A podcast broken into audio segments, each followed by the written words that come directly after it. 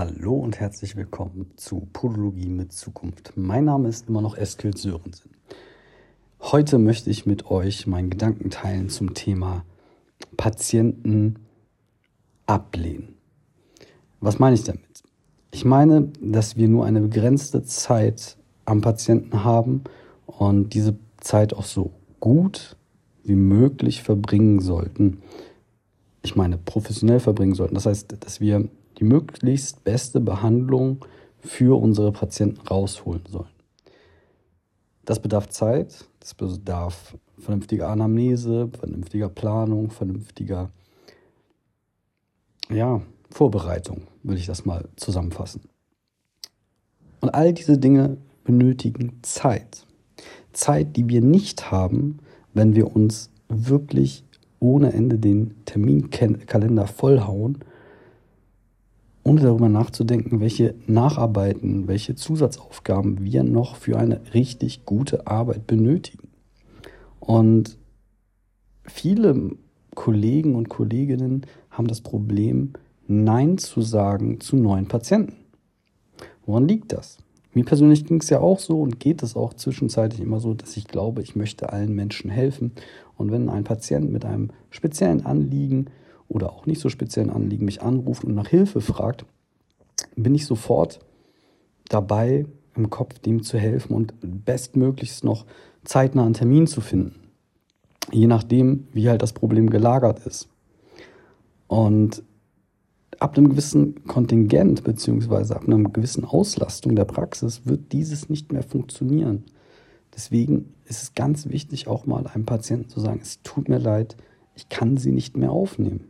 Und auch das tut mir leid ist auch eher mh, hm, aus Höflichkeit zu betrachten, weil irgendwann kannst du nicht mehr als arbeiten. Es bringt dir nichts, einen vollen Terminkalender zu haben, der dich elf, zwölf Stunden am Tag beschäftigt, wenn du deine Arbeit dann nicht mehr vernünftig machen kannst. Denn auch Ruhezeiten sind ja wichtig, ein wichtiger Bestandteil der Vorbereitung.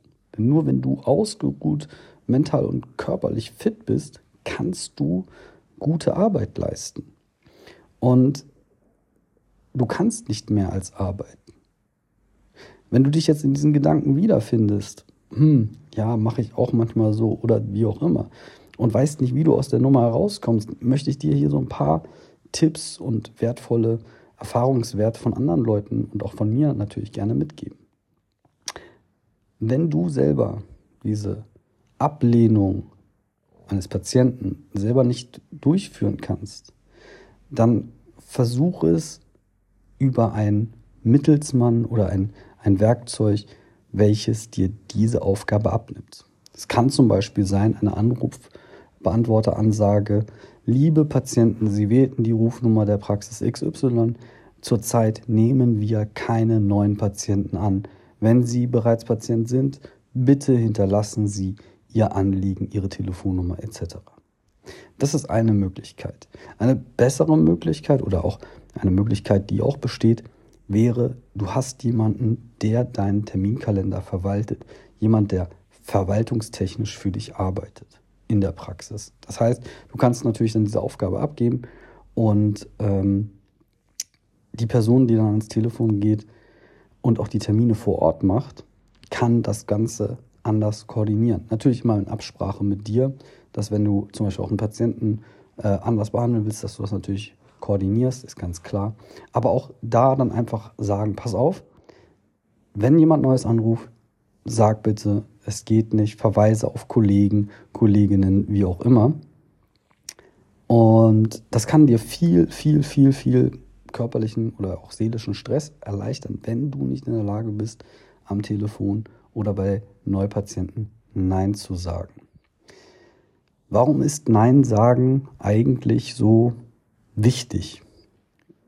Ich sagte es ja einführend schon, Nein sagen ist wichtig, damit du deine Arbeit vernünftig machen kannst, damit du wirklich genügend Zeiten hast, äh, genügend ähm, ja, Platz hast in deinem Kalender, um deine bestehenden Patienten bestmöglich zu versorgen und auch die bestmögliche Therapie mit denen anzugehen.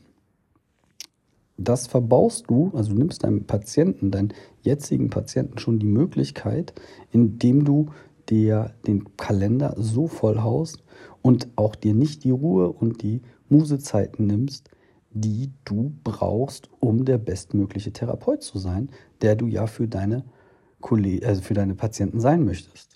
So. Ein anderer Effekt ist natürlich auch, wenn du deine Zeiten besser planst, hast du den Vorteil, dass du auch dein Privatleben und deine Familie und dergleichen mehr und äh, auch die Qualität der Zeit besser äh, siehst und ähm, ein schöneres Leben führen kannst. Deswegen sind wir alle angetreten. Gerade die Selbstständigen wollten ja ein besseres Leben. Deswegen tun wir mehr. Nicht um uns, ja, zu unterjochen lassen oder uns selber zu versklaven in unserem goldenen Hamsterrad, in unserer Praxis, die wir uns da bauen. Wir wollten doch was mehr. Wir wollten doch mehr Freiheit, mehr Geld, mehr, mehr Sorgenfreiheit. Und häufig ist es so, dass wir genau das Gegenteil tun, weil aus einer gewissen Angst heraus vielleicht nicht genug umzusetzen, vielleicht nicht für jeden da zu sein. Wichtig ist, wir können nicht für jeden da sein.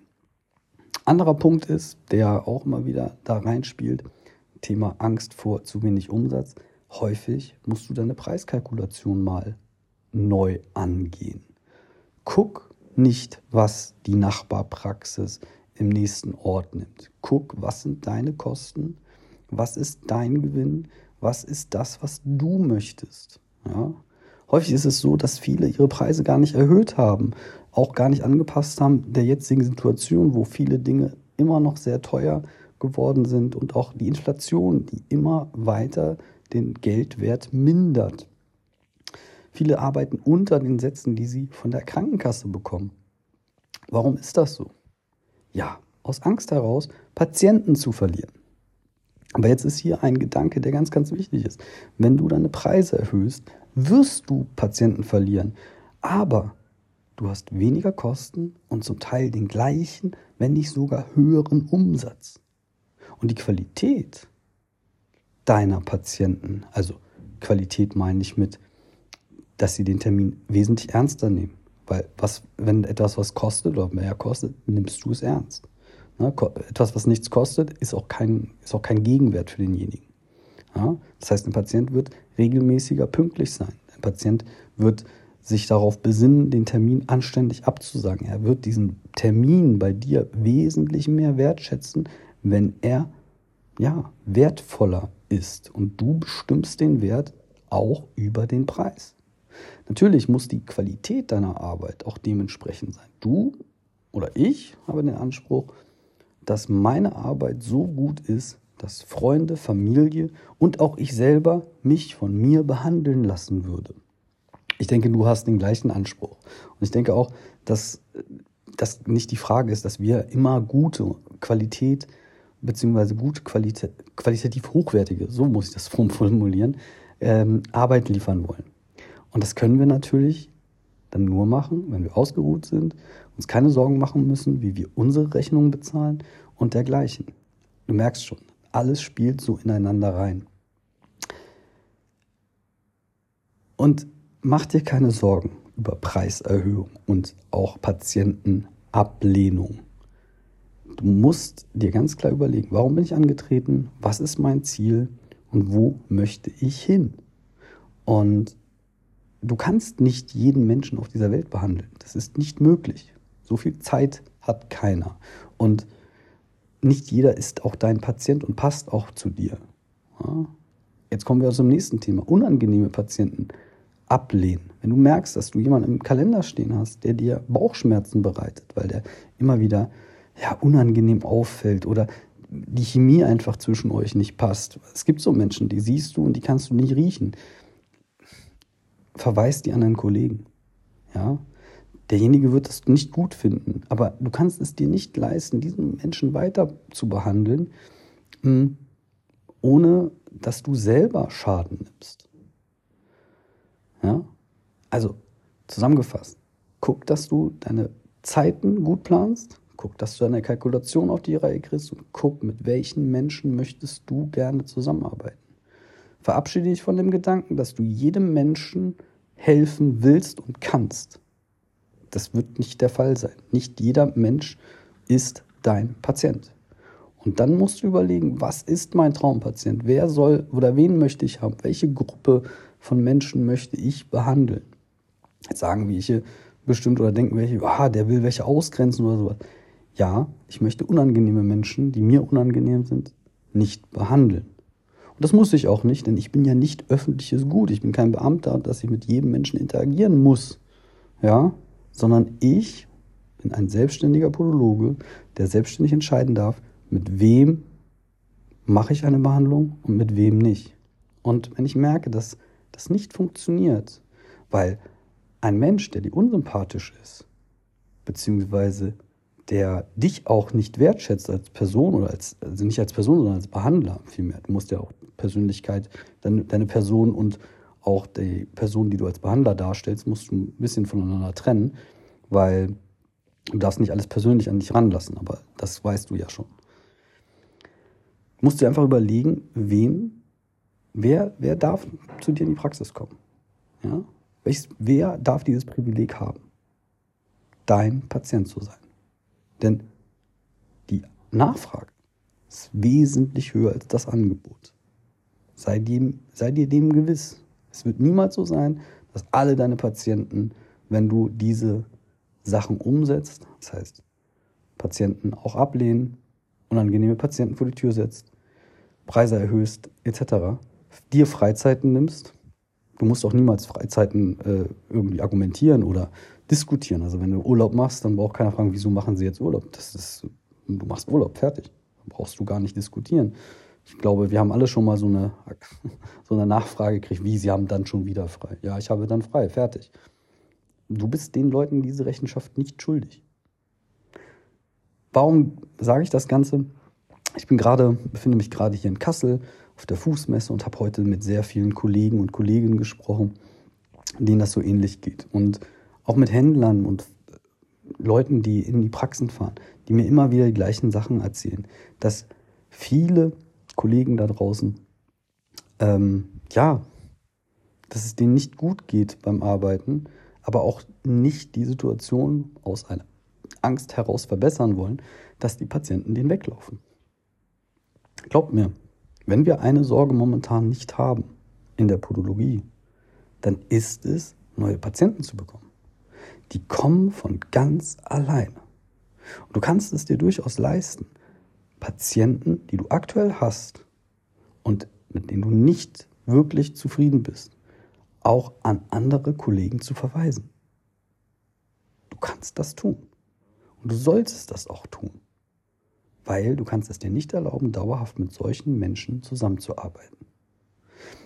Diesen Gedanken wollte ich einfach mal loswerden, um auch wieder ein bisschen die neuen Themen reinzubringen, die jetzt im Podcast äh, in Zukunft kommen werden. Es wird viel um Ansichten, Meinung und auch Mindset gehen. Wie kann ich was machen? Das ist so ein bisschen der, der Opener dafür, dass ich äh, mehr in diese Richtung gehen möchte, weil ich habe das Feedback von vielen meiner Zuhörer gekriegt, dass es gerade darum geht, auch für die Einzelkämpfer mal ein paar neue Gedanken zu hören oder auch mal Gedanken bestätigt zu bekommen, verstanden zu werden, dass mir geht es ja genauso, weil vielen geht es so wie dir und mir. Und wir müssen da was verändern, weil wenn wir es nicht verändern, können wir unseren Beruf auch im Allgemeinen nicht nach vorne bringen. Und wenn wir das nicht tun, wird der Beruf nicht attraktiver werden und das ergibt dann ein Nachwuchsproblem.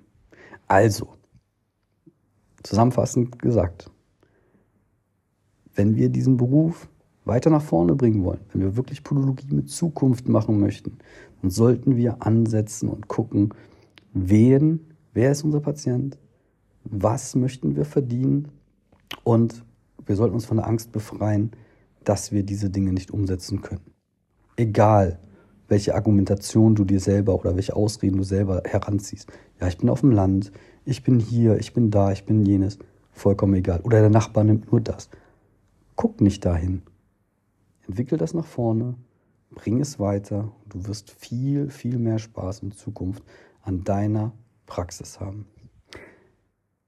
Das war es auch schon. Eine relativ ungewöhnlich kurze Folge heute mal, weil ich denke, so ein kurzer Gedankenaustausch, den ich einfach jetzt mal hier frei rausspreche, Ähm, ich glaube, so eine Folge sollte es auch mal geben.